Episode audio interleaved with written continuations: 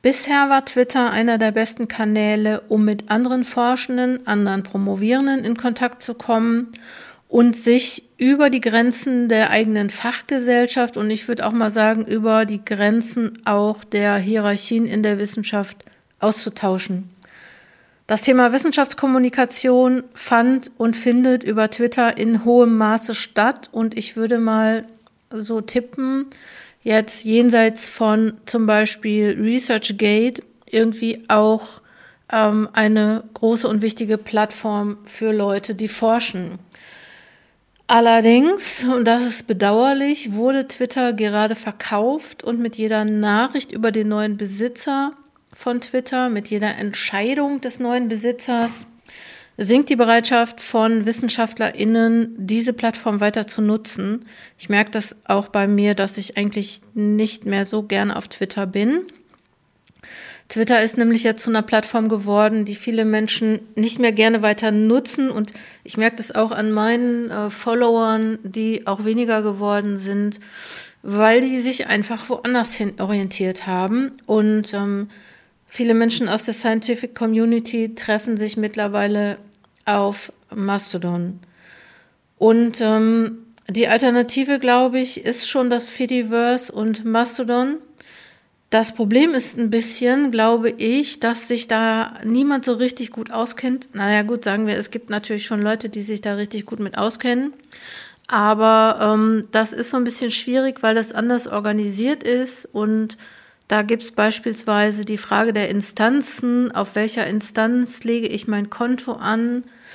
Ich habe versucht, mein Konto auf verschiedenen Instanzen anzulegen, die aber gesagt haben, wir nehmen im Moment keine neuen Leute auf.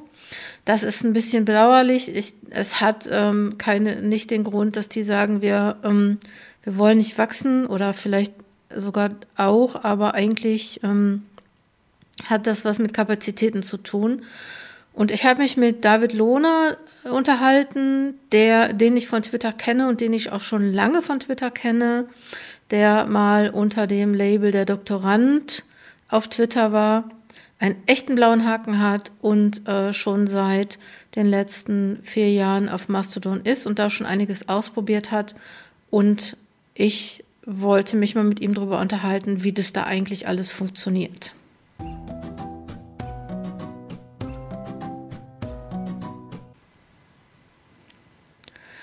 Herzlich willkommen zum Coaching Zone Podcast. Ich bin Dr. Jutta Wergen und ich unterstütze Promovierende, Postdocs und Promotionsbetreuende sowie, die, sowie äh, KoordinatorInnen und Koordinatoren zu allen Themen der Promotion und der Phase danach sowie auch der Nachwuchsförderung.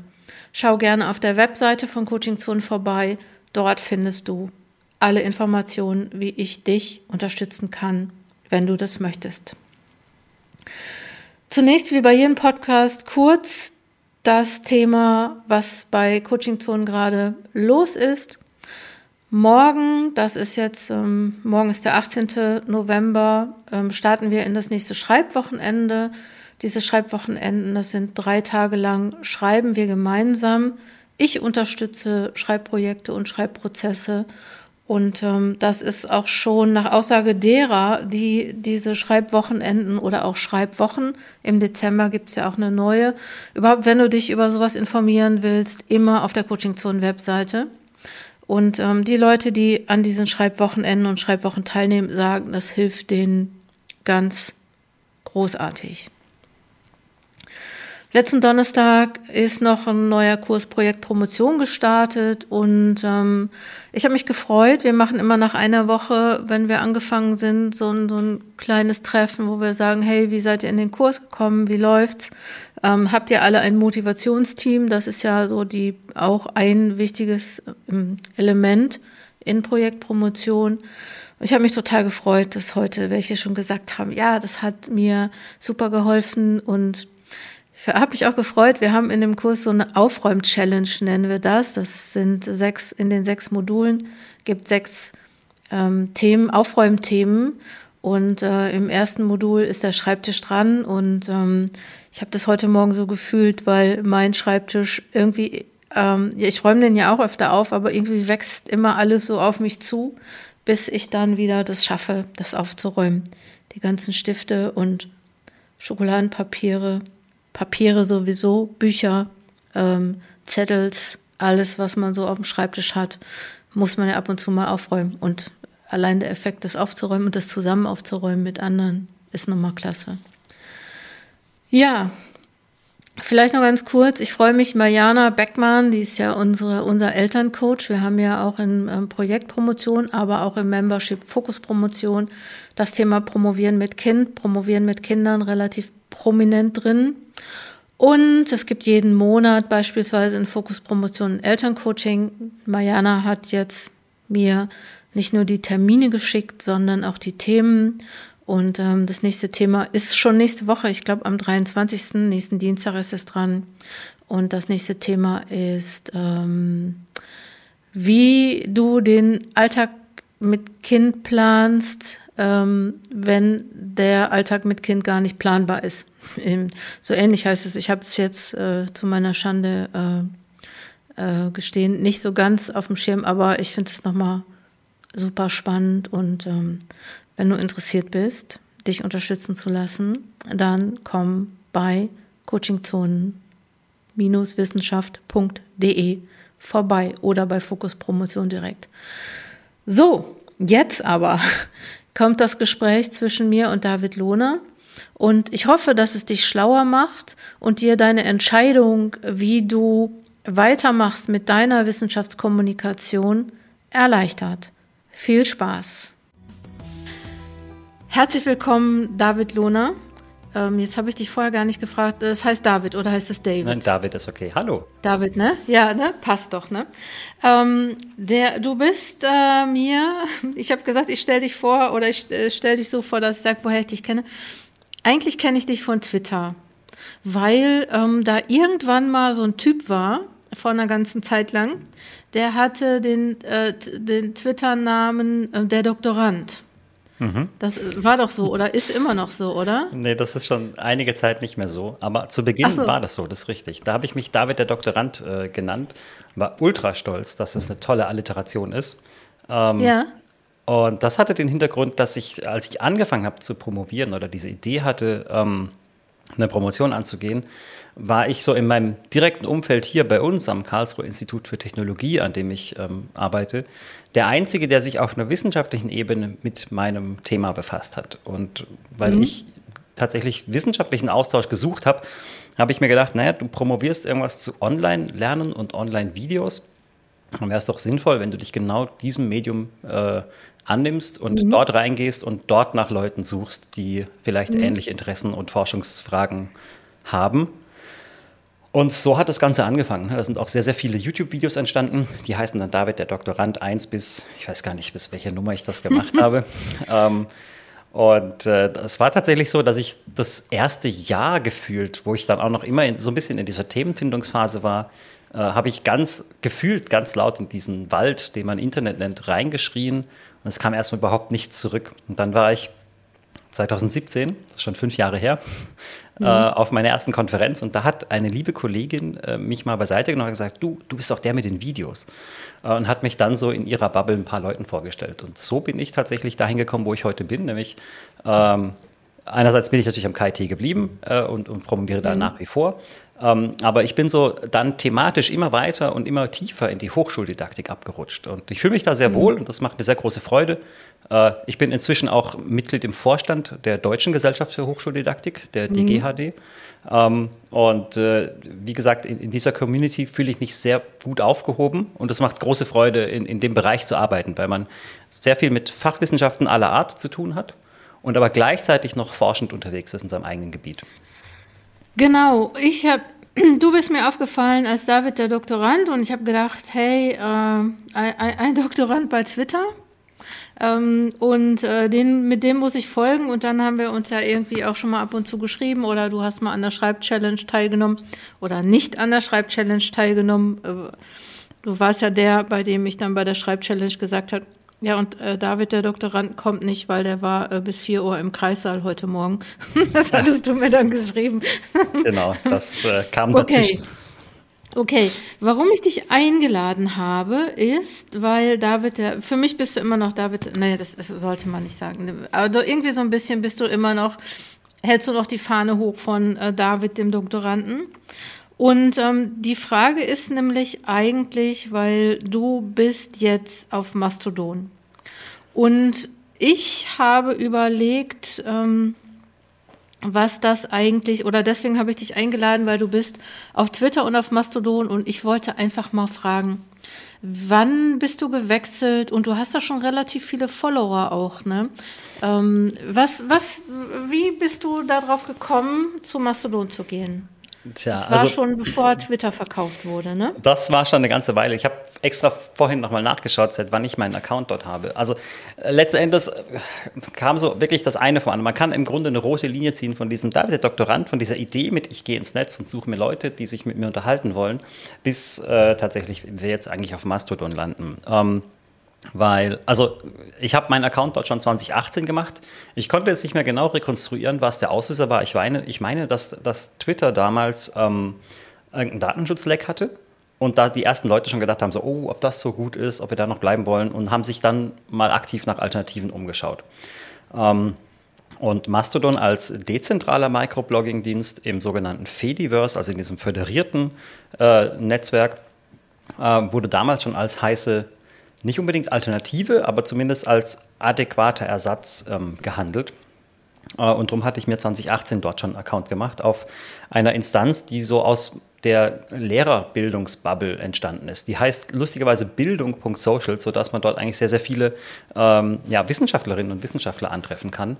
Äh, und das bekommt jetzt gerade nochmal natürlich viel mehr Momentum, ähm, wo der gute Mann mit seinen Raketen und schnellen Autos auch noch gemeint hat, er muss jetzt ein soziales Netzwerk kaufen.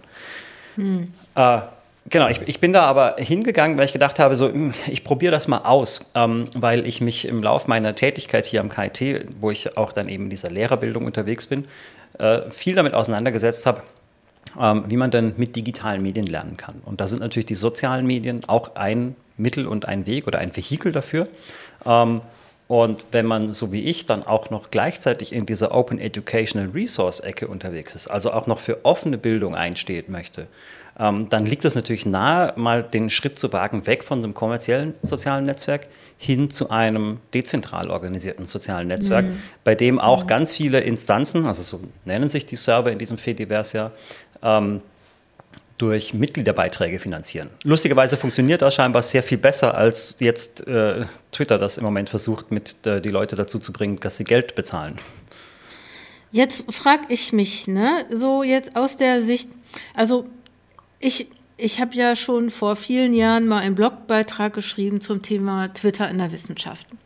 Und in meinen ganzen Networking-Workshops und wenn wir über Sichtbarkeit, über Positionierung ähm, sprechen, über Vernetzung mit anderen WissenschaftlerInnen, war eigentlich immer so meine, meine Idee, ähm, dass Twitter äh, so erstens ein gutes Einstiegsmedium ist weil man einfach Leuten folgen kann. Also man muss nicht sofort, es gibt ja auch Leute, die sagen, na, ich traue mich nicht so richtig, ähm, ne, ich will mich vielleicht nicht zeigen, ich will erst mal gucken, ne, wie auf so einer Party, wo man so am Rand steht und vielleicht erst mal so reinguckt.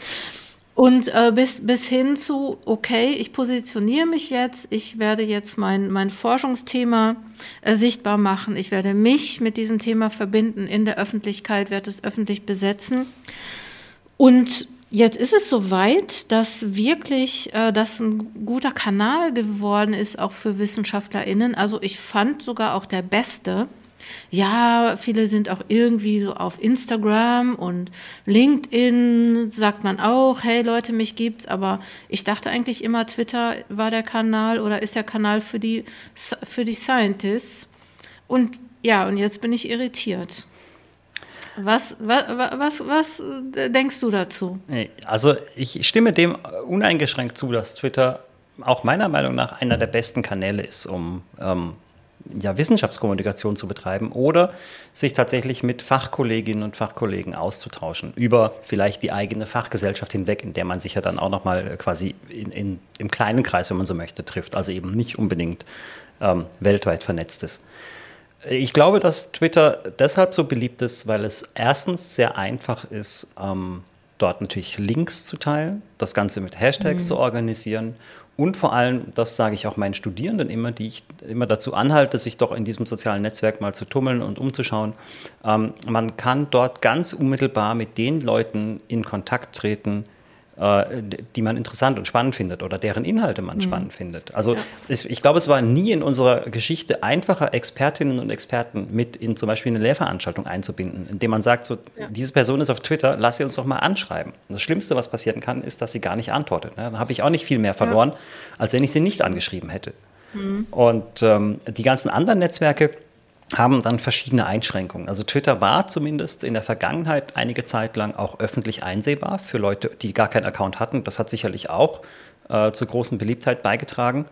Und ähm, die, die anderen Account, äh, Netzwerke, also hier Instagram und LinkedIn, die sind halt immer auf jeden Fall hinter diesem äh, Login verschränkt äh, oder beschränkt für den Zugang und gehören ja beide inzwischen auch einem wirklich dieser ganz großen äh, Tech-Unternehmen. Also LinkedIn gehört inzwischen zu Microsoft, soweit ich weiß, und ähm, Instagram mhm. gehört seit einiger Zeit schon zum Meta-Konzern, der zumindest bei uns und überhaupt äh, weltweit äh, seit einigen Jahren durch die Lücken, die Facebook hatte, irgendwie sehr schlechte Presse hat. Ne? Und deshalb vielleicht auch in, gerade in dieser Wissenschaftswelt ähm, mhm. nicht so angesehen ist. Weil wir sind ja, ja, und ich hatte eben schon die Open Educational Resources ähm, genannt, wir sind ja auch mit dieser Open Access Geschichte äh, sehr schnell bei Themen wie Datensicherheit und dann ist natürlich auch Datenschutz nicht weit. Ne? Und die Wissenschaft, mhm. ähm, habe ich den Eindruck, achtet da sehr penibel drauf. Möglicherweise mhm. auch, und das sicherlich mit gutem Recht, weil die Wissenschaft hierzulande öffentlich organisiert ist. Ne? Also wir sind ja alle Angestellte im öffentlichen Dienst oder sehr viele, die meisten von uns Wissenschaftlerinnen und Wissenschaftlern. Mhm. Ähm, und da ist das natürlich auch durch die Gesetzeslage einfach ganz äh, brisant, dass das alles seine Richtigkeit hat.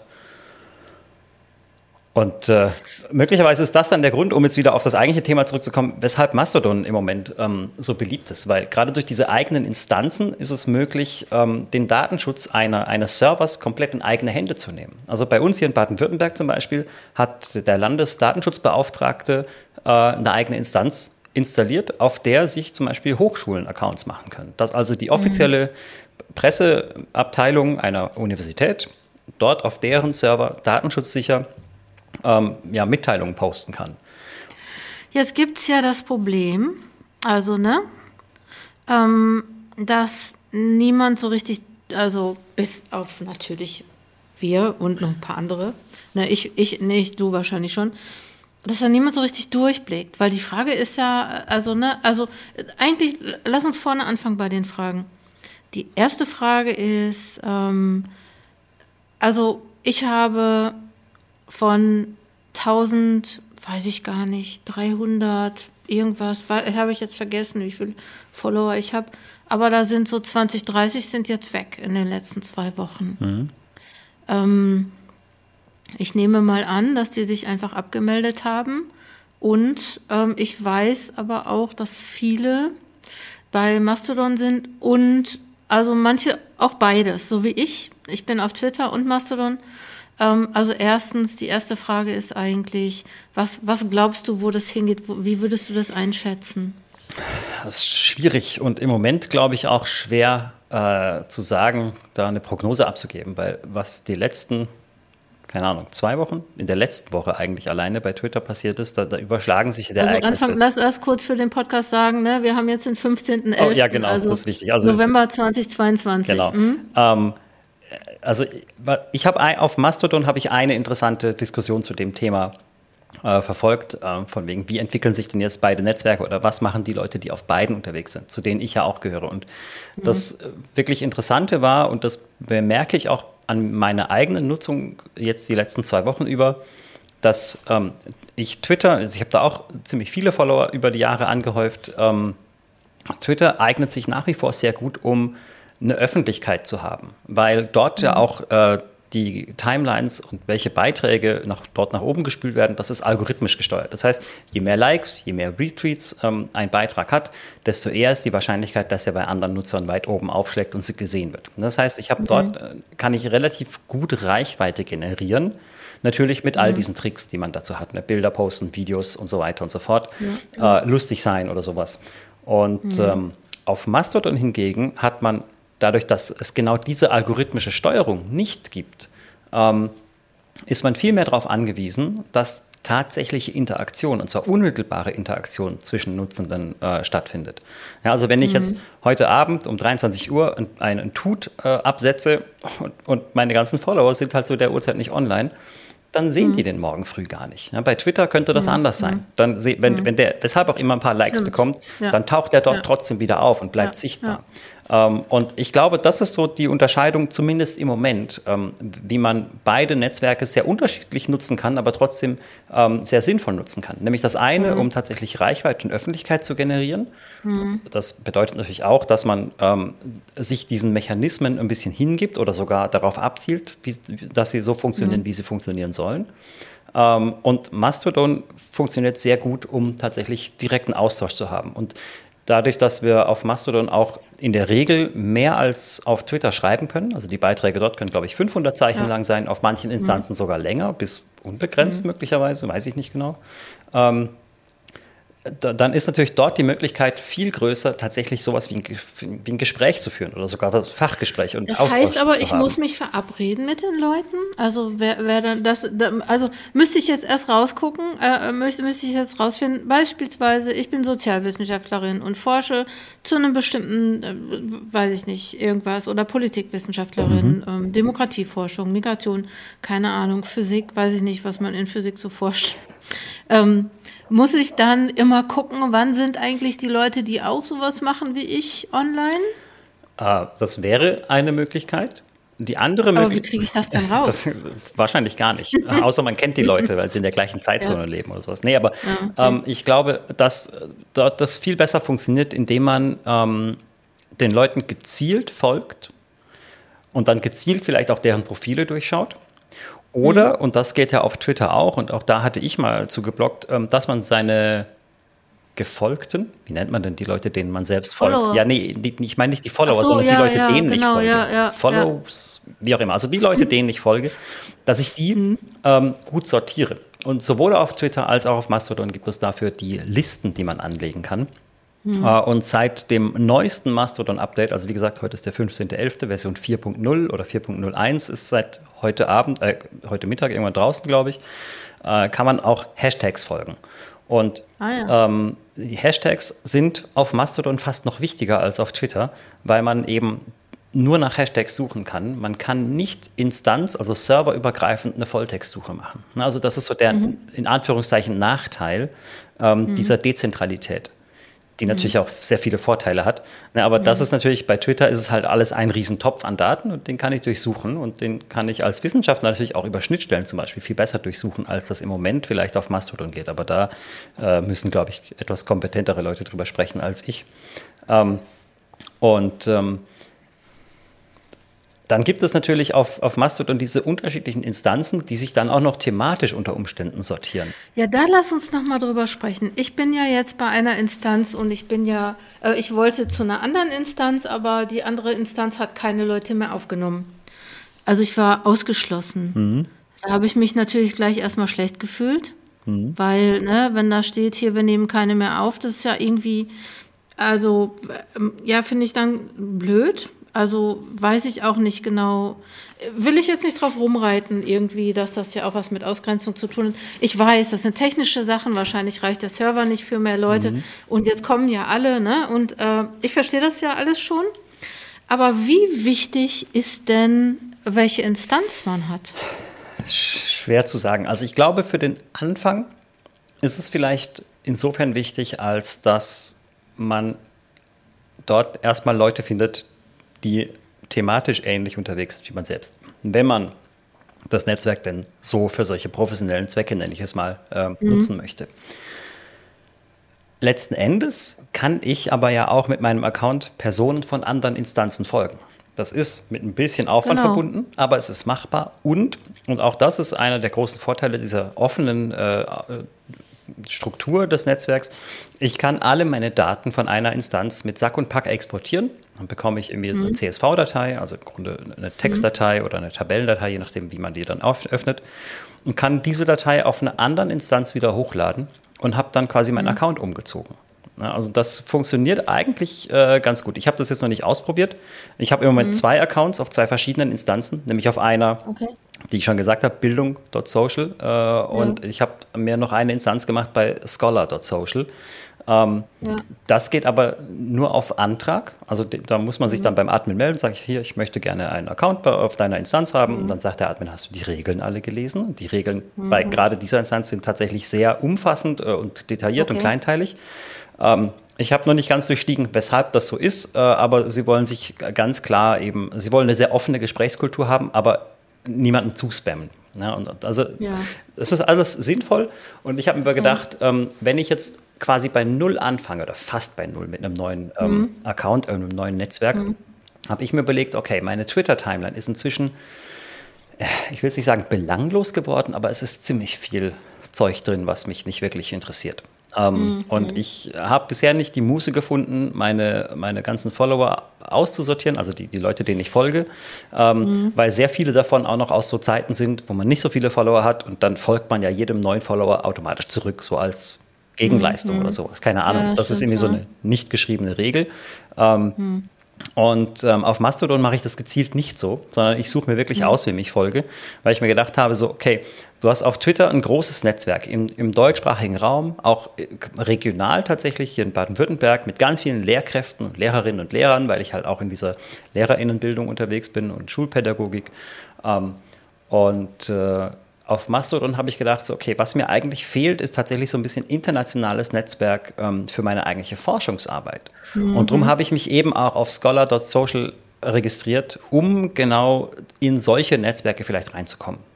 Jetzt bin ich nur, und das gestehe ich ganz ehrlich, heillos überfordert, weil da natürlich sehr viele Leute sind, die in meinem Bereich tätig sind. Ne? Also all die ganzen Academic und Educational Developers ähm, und all die Leute, die Higher Education oder Higher Ed im Profil stehen haben. Und das sind, das sind für mich, sieht, sieht das aus wie, wie Hans Müller und, und Lieschen sonst wie. Ähm, also quasi niemande, weil ich einfach in dieser internationalen Community noch überhaupt nicht drin bin. also ich, ich mhm. gestehe auch, dass ich den internationalen Diskurs meiner, meiner Wissenschaft noch gar nicht so auf dem Schirm habe, weil ich eigentlich im Moment sehr einerseits auf meine Promotion fokussiert bin und auf das, was so hier innerhalb der DGHD funktioniert und passiert. Ähm, und da sind die Links nach außen noch relativ dünn. Und ich habe mir tatsächlich für Mastodon zum Ziel gesetzt, dass ich genau den Aspekt äh, ein bisschen dort fokussieren möchte, dass ich den internationalen Austausch suche. Ähm, mhm. Denn wenn es tatsächlich irgendwie auf eine wissenschaftliche Karriere hinauslaufen soll, ist es ja heutzutage einfach nicht mehr äh, wegzudenken, dass man auch den Aspekt bedient. Äh, und da scheint mir Mastodon eine sehr gute, ja, ein sehr guter Weg zu sein, weil eben dort der direkte Kontakt viel unmittelbarer ist, als er das auf Twitter sein könnte, ja. glaube ich. Also jetzt nochmal so was ich jetzt verstanden habe, ähm, also es ist nicht unbedingt so wahnsinnig wichtig, in der richtigen, auf der richtigen Instanz zu sein. Doch. Ne, für Forschende. Also was, was mache ich denn jetzt? Ich bin, ne, also stell mir vor, ich bin irgendwie irgendeine Wissenschaftlerin, mhm. sagen wir mal, ne? Ähm, wie wie kriege ich das denn raus? Wo gehe ich denn da hin? Ähm, also es gibt inzwischen, und es ist natürlich auch wieder ein bisschen widersinnig, dass es auf Mastodon geteilt wird. Ähm, ich habe es auf Twitter auch schon gesehen. Es gibt natürlich im Netz ganz viele Listen von Instanzen einerseits. Mhm. Und es gibt aber, also es gibt Listen, die haben äh, einen Anspruch auf Vollständigkeit. Ähm, die sind auch teilweise dann automatisiert generiert, weil die einfach das Web durchsuchen nach, wo ist ein Mastodon-Server und wo nicht. Ähm, mhm. Es gibt dann aber ein paar Leute, die solche Listen auch kuratieren und dann sortieren und dann zum Beispiel ähm, Abschnitte haben mit, hier gibt es Gruppen mit Wissenschaftlern oder Google Sheets, wo sich Wissenschaftler bestimmter Fachgesellschaft, mhm. äh, Fachrichtungen selbst eintragen können mit ihrem Mastodon-Account, dass man denen gezielt folgen kann. Ähm, und es gibt auch äh, Listen mit ähm, Instanzen, also Servern, die einem spezifischen Fachbereich zugeordnet sind. Was ich zum Beispiel sehr schön finde, ist die Instanz Mastodon für die Mathematiker. Also ist einfach ein nettes Wortspiel auch noch. Mastodon. Ich muss aber jetzt mal echt sagen, ne, also das finde ich schon anstrengend, weil ich habe ja jetzt voll Angst. Ich bin jetzt beispielsweise, ich glaube, ich bin auf dieser Feldwald- und Wiesen- äh, äh, Instanz äh, DJU Social. Also da sind irgendwie auch viele Leute. Ich weiß gar nicht, warum das war Zufall, dass ich jetzt in dieser, auf dieser Instanz bin, aber vielleicht ist das ja auch ganz okay. Ähm, jetzt, wenn, wenn ich jetzt mir aber überlege als Wissenschaftlerin, ich bin irgendwie auf Twitter, ähm, habe da so meine Follower, habe da die Leute, denen ich folge, dann kann ich ja echt auch total viel falsch machen, weil ich ja auf eine falsche Instanz gehe. Naja, ähm, das ist die Frage. Falsch machen heißt, dass du ja ein konkretes Ziel vor Augen hast. Ja? Und mhm. ähm, wenn du das Ziel vor Augen hast und merkst, du bist auf dem falschen Weg, kannst du ja immer noch abbiegen. Und das ist ja das mhm. Schöne an Mastodon, dass man eben die Instanz wechseln kann, wenn man das denn möchte. Mhm. Ähm, was man auch machen kann, auch das mache ich, ähm, ist, dass man wenn, also diese Instanzen haben im Grunde verschiedene Timelines. Es gibt einmal die lokale Timeline, da sehe ich alle Beiträge von den Nutzern, die oder Nutzerinnen, die auf dieser einen Instanz äh, unterwegs sind. Mhm. Dann gibt es die sogenannte föderierte Zeitleiste, also Timeline. Da tauchen alle Beiträge auf von, jetzt bin ich mir nicht ganz sicher, entweder Nutzerinnen und Nutzern oder anderen Instanzen, die mit der jeweils eigenen Instanz verbunden sind. Das heißt, wenn ich von Bildungssocial jetzt dir folge, der was, DJU Social, mhm. dann tauchen mindestens deine Beiträge auch in der föderierten Zeitleiste von Bildungssocial auf und zwar für alle Nutzer von Bildung.social. Mhm. Das heißt, über die föderierte Zeitleiste kann ich schon mal über meine eigenen Server hinaus in andere äh, Teile dieses Fediversums äh, reinschauen. Ähm, mhm. Was auch geht, und das, das ist genau das, was ich mache, viele Apps auf mobilen Endgeräten zum Beispiel erlauben es auch, diese lokalen und föderierten Zeitleisten anderer Server zu betrachten, sofern diese öffentlich eingestellt sind. Ich habe mir auch eine, warte mal, welche App ich habe. Ähm, welche App hast du? also ich habe mich inzwischen für, für Tut Ausrufezeichen entschieden. Das ist so eine mit ja. so einem kleinen Elefanten, wie eigentlich alle mit so einem Elefanten, aber der ist wirklich schön gezeichnet im Logo. Ja. Äh, ich habe alle möglichen ausprobiert. Also ich habe im Grunde alle Apps, die es im iOS App Store, weil ich ein iPhone habe, ähm, habe ich ausprobiert. Und bei dieser einen bin ich. Ja, das ist die beliebteste für Android, habe ich mir sagen lassen. Ah, gut, ähm, ich habe ja Android. Genau. Ja, sehr gut. Die gibt es ja leider nicht für, für iOS. Und da weiß ich leider überhaupt nicht, was die kann und was die nicht kann. Das, mhm. das Problem, was ich habe, ist, dass die offizielle, also die, der, der offizielle Mastodon-Client für die Mobilgeräte der kann viele dieser Features im Sinne von, ich schaue mal auf andere Zeitleisten, ohne mir dort einen Account zu, anzulegen, kann der mhm. nicht. Äh, und die meisten Apps, die es zumindest für iOS gibt, die das können, die sind gefühlt schon seit über einem Jahr nicht mehr aktualisiert worden. Also ich hoffe sehr, dass mhm. die Entwickler äh, sich dort nochmal irgendwie jetzt ein Herz nehmen, wo das nochmal äh, Fahrt aufnimmt und die Sachen aktualisieren. Ähm, aber das wird sicher auch nochmal spannend, wie sich das weiterentwickelt. Gehst du, aber äh, jetzt mal so, also ich habe letztens irgendwie, ich glaube, es war im, äh, im Spiegel oder so, Spiegel Online, irgendwie so einen Artikel gelesen über, darüber, ich, ich meine, das war das, dass man ähm, jetzt bei Twitter bleiben soll, weil man kann jetzt irgendwie in der ersten Reihe sitzen, wie Twitter sich selbst zerlegt. Ja. Das fand ich natürlich interessant. Ähm, jetzt mal so perspektivisch für Leute in der Wissenschaft gesehen. Was glaubst du, also ne, das ist jetzt eine Schätzfrage, was, was glaubst du, wo das hingeht? Keine Ahnung. Also Mastodon, also jetzt mal so erste Hürde oder erste Stufe. Mastodon wird sein, oder? Ja, und ich glaube, es wird auch nicht mehr abhauen oder, oder verschwinden. Äh, mhm. Weil im Moment, ich weiß gar nicht, es, jeden Tag äh, gibt es 600.000 neue Accounts äh, und mhm. Twitter hat in Deutschland 800 Millionen, äh, 8, 8 Millionen User. Also Twitter ist ja vergleichsweise von den Nutzerzahlen ein sehr, sehr kleines soziales Netzwerk. Mhm. Und gleichzeitig, und das finde ich spannend und das ist vielleicht auch der Grund, weshalb es so beliebt ist und weshalb es in der Öffentlichkeit so viel Aufmerksamkeit erregt, mhm. ähm, gleichzeitig sind dort äh, quasi alle Gesellschaftsschichten, Bereiche, Milieus, Gruppierungen, wie auch immer man das nennen möchte, mhm. vertreten und ähm, mhm. alle finden dort irgendwie Gehör. Also man hat so den Eindruck, dass alle gesellschaftlichen Debatten auf Twitter irgendwie auch abgebildet werden. Ja. Ja. Natürlich manche am Rande, und man, aber es, es ploppt immer mal wieder auf. Ne? Und auch die ganzen mhm. Shitstorms, die es wieder gibt, äh, die es hin mhm. und wieder gibt. Ähm, das, das zeigt ja schon, dass dort irgendwie ein großer Teil dessen stattfindet oder sich widerspiegelt, was auch tatsächlich in unserer ja. Welt stattfindet. Ähm, inwiefern sowas zum Beispiel bei Mastodon stattfinden kann, äh, weiß ich gar nicht, weil natürlich durch diese mhm. Instanzen ja doch irgendwie jede Bubble so in einem eigenen Silo bleibt, zumindest zu einem gewissen Grad. Und, mhm. ähm, Meinst du, das wird sich weiterentwickeln? Also ich meine, wenn es jetzt diese föderierten Listen gibt, also wenn es jetzt wirklich viel, viel mehr Leute auf Mastodon gibt und, ne, also so beispielsweise, wir folgen uns ja, obwohl wir auf verschiedenen Instanzen sind. Mhm. Und das kann doch jetzt auch sein. Gut, ich müsste jetzt meine 1365 Leute alle nochmal neu ähm, wiederfinden oder muss die suchen auf Mastodon. Den, also ich habe das sogar so gemacht, man kann das ja machen, dass man irgendwie so eine Liste von Twitter exportiert und auf Mastodon, ich hatte ja direkt gleich 50 Follower, weil die in meine alten Follower, also mhm, so, da mhm, gibt es ja auch eine Anleitung zu. Ähm, aber ähm, das heißt, wenn jetzt Leute sich für mich interessieren und die sind aber auf einer anderen Instanz, dann können die mir ja auch folgen. Richtig. Der Punkt ist nur, wie finden sie dich? Und da kommen wieder die okay. Hashtags ins Spiel oder dass deine Beiträge von anderen, von deinen bestehenden Followern neu geteilt werden, weil auch dann werden natürlich ja. deine Beiträge auf fremden Instanzen sichtbar. Ah ja. Und was jetzt mal so, ich, du musst mich jetzt mal kurz beraten, wir gehen jetzt mal kurz so Coaching-Zonen, ne? Ja. So. Ich mache, ich, ich teile ja, wenn ich einen Podcast gemacht habe, ähm, wenn ich einen Blogbeitrag geschrieben habe, wenn die Schreibchallenge ist. Ähm, das, das teile ich ja immer auf Twitter. So, das ist ja für mich jetzt, ne, ich bin ja jetzt nicht Wissenschaftlerin in dem Sinne, sondern äh, mach, ma, vielleicht Marketing auf Twitter. Das heißt, ich würde Hashtags besetzen auf Mastodon wie promovieren, Promovierende und mhm. ähm, so allmählich dann auch wieder meine Follower aufbauen, egal auf welcher Instanz die sind. Richtig.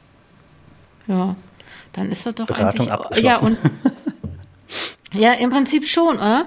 Ich meine, wenn ich jetzt einen bestimmten Forschungsbereich habe und ich bin auf DLU Social und ne, ähm, du bist auf einer Instanz, die keine Leute mehr aufnimmt, äh, oder Google Scholar könnte man ja auch sagen, ja, äh, nicht Google, Entschuldigung, äh, Scholar, äh, irgendwie, Social. was du gerade gesagt genau, Scholar Social, äh, und du würdest sagen, na ja, ich will die Regeln nicht befolgen oder ich finde es albern oder aus irgendwelchen Gründen gehe ich da jetzt nicht hin, dann ist das ja eigentlich auch egal.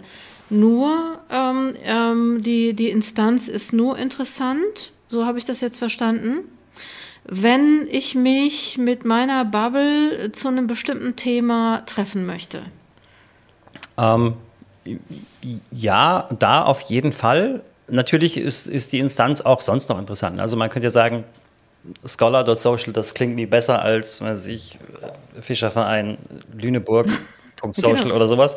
Duisburg Social. Genau, zum Beispiel. ähm, mhm. also das zum einen, das kann natürlich irgendwie einfach sein, dass so ähnlich wie E-Mail-Adressen. Ne? Man sucht sich halt mhm. vielleicht eine coole E-Mail-Adresse oder will seine eigene Domain haben. Okay. Ähm, und äh, natürlich spielen auch die Regeln eine äh, ne, ne gewisse äh, Rolle. Na, wenn ich irgendwie mhm. auf der einen Instanz halt Regeln habe, die mir bestimmte Äußerungen verbieten, die ich aber unbedingt machen möchte, weil ich halt mhm. so drauf bin, das kann ja in mhm. alle möglichen Richtungen ausschlagen, dann mhm. ist vielleicht die eine Instanz besser für mich geeignet als eine andere.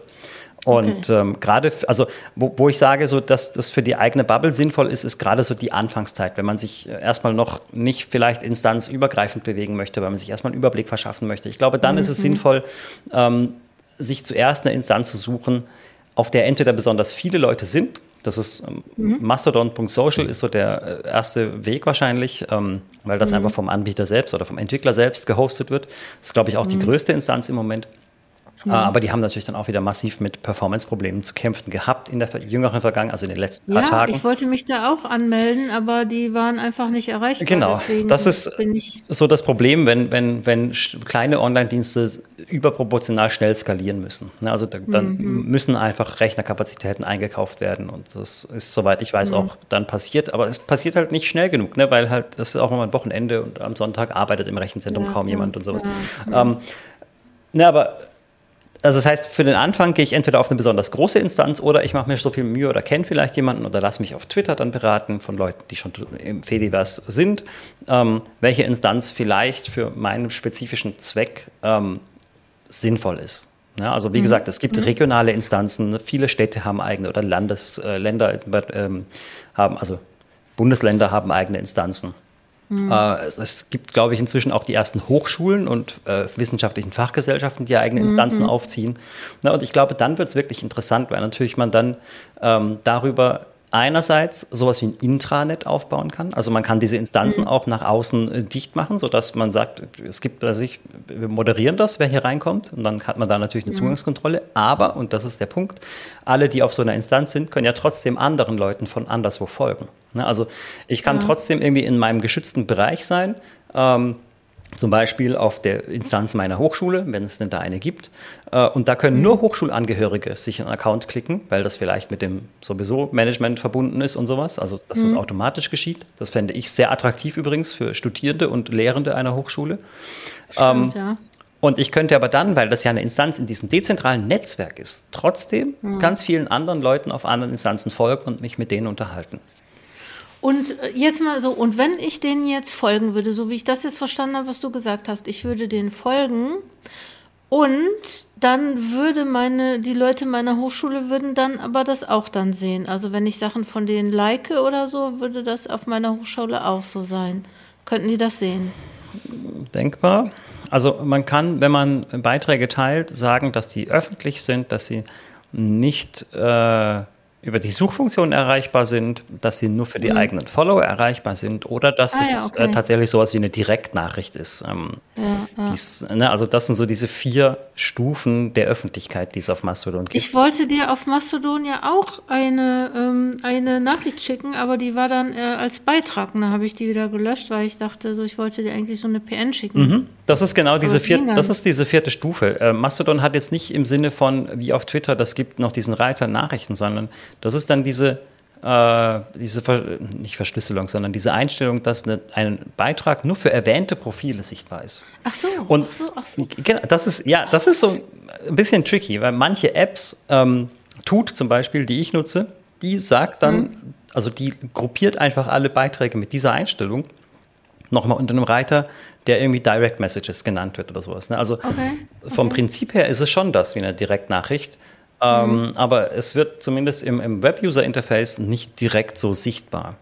Äh, die ah, Nachrichten okay. sind anders wie auf, auf, vielen anderen Netzwerken zum Beispiel auch überhaupt nicht Ende zu Ende verschlüsselt, ne? weil es halt eigentlich mhm. mehr oder weniger öffentliche Beiträge sind, die halt so eingestellt sind, dass sie nur mhm. öffentlich sind für die Leute, die namentlich erwähnt sind wenn das irgendwie Sinn ergibt. Also das heißt, wenn ich über jemand lästern möchte mit dir, was wir natürlich nicht tun, aber wenn wir das mal tun würden wollen, wollen dann würden wir es nicht über Mastodon machen. Das würde ich sowieso in keinem sozialen Netzwerk machen, weil man weiß nie, wo Stimmt, die Daten am Ende landen. Ich würde es generell gar nicht machen. Genau.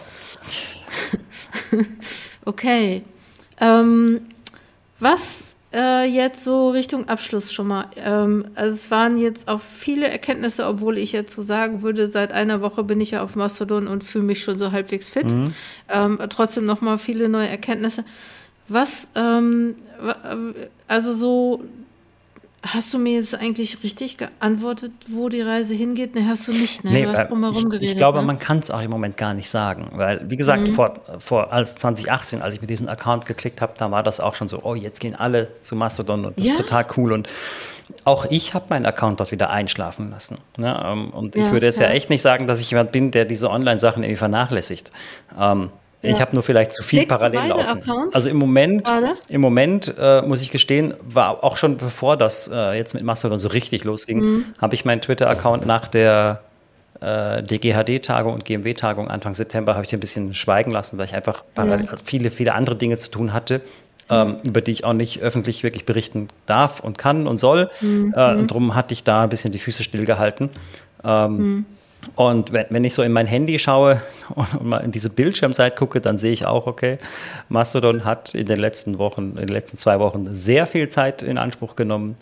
Mhm. Ähm, und ich glaube aber, also allein das, was ich jetzt sehe, wie sich Wissenschaftler dort vernetzen und unterhalten, es wird natürlich ganz viel über mhm. das Netzwerk selbst gesprochen und über diese Tipps, ne? wo finde ich Instanzen, wo finde ich Leute und sowas. Ja, ja. Ähm, aber es blitzen doch auch schon viele Unterhaltungen durch, die ganz spezifische Probleme angehen. Also ich, ich persönlich bin so ein bisschen auch in dieser ähm, ja, Personal Knowledge Management und Academic Writing Ecke unterwegs. Äh, und, und, da werden Tipps ausgetauscht äh, in, einem, in einem Detailgrad und in einer Tiefe, die ich, das ich von Twitter so nicht kenne. Ähm, ah, okay. Also, und das ist, das kommt, glaube ich, auch daher, dass einerseits natürlich das Ganze nicht auf Reichweite ausgelegt ist, sondern auf Austausch mhm. und dass man mhm. natürlich mehr Zeichen hat, um das Ganze zu schreiben. Ja, okay, ja.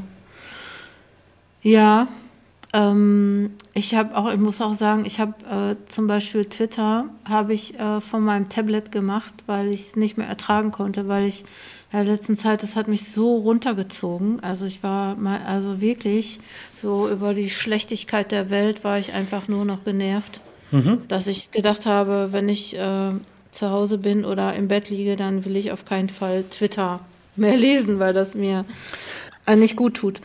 Ähm, so, jetzt Richtung letzte, letzte Fragen, letzte Tipps.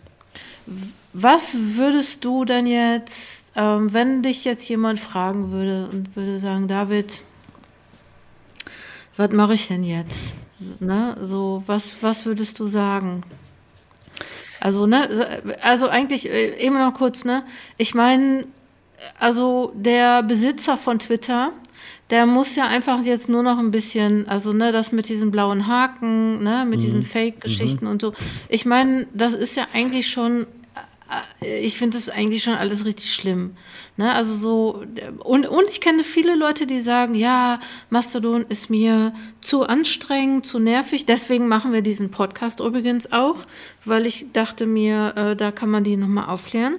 Äh, oder ne, kann man vielleicht auch nochmal sagen, wie das so äh, ähm, wie das so funktioniert und was man da so beachten sollte. Also aufklären.